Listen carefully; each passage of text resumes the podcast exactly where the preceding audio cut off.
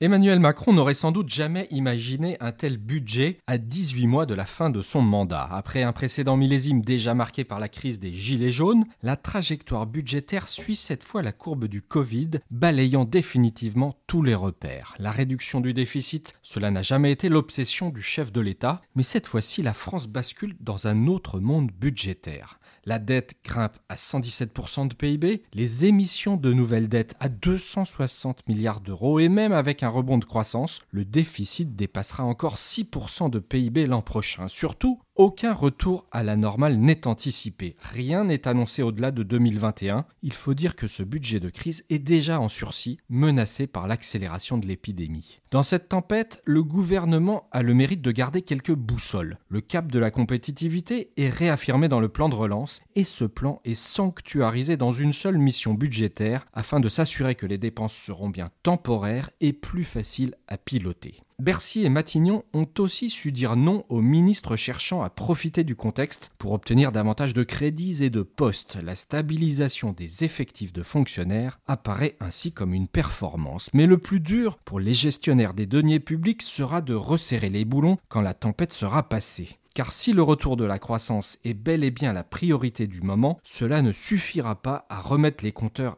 à zéro, à désendetter la France. Le déficit structurel est durablement creusé, la croissance potentielle de l'économie durablement rabougrie. Pour l'heure, c'est le cadet des soucis d'Emmanuel Macron. La politique offensive de la BCE et le plan de relance européen apportent une bouffée d'oxygène à la France. Mais la soutenabilité de la dette redeviendra un sérieux écueil pour le vainqueur de l'élection présidentielle de 2022, quel que soit ce vainqueur.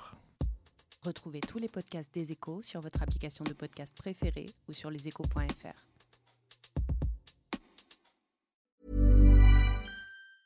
Hey folks, I'm Mark Marin from the WTF podcast and this episode is brought to you by Kleenex Ultra Soft Tissues your ally to help tackle your allergy symptoms this season. I love the change of seasons, but nobody loves pollen and all those other things floating in the air that make you sneeze during this nice weather. Kleenex Ultra Soft tissues are hypoallergenic and allergist approved. So fight back against watery eyes and runny noses without worrying about irritating your skin. For this allergy season, grab Kleenex and face allergies head on.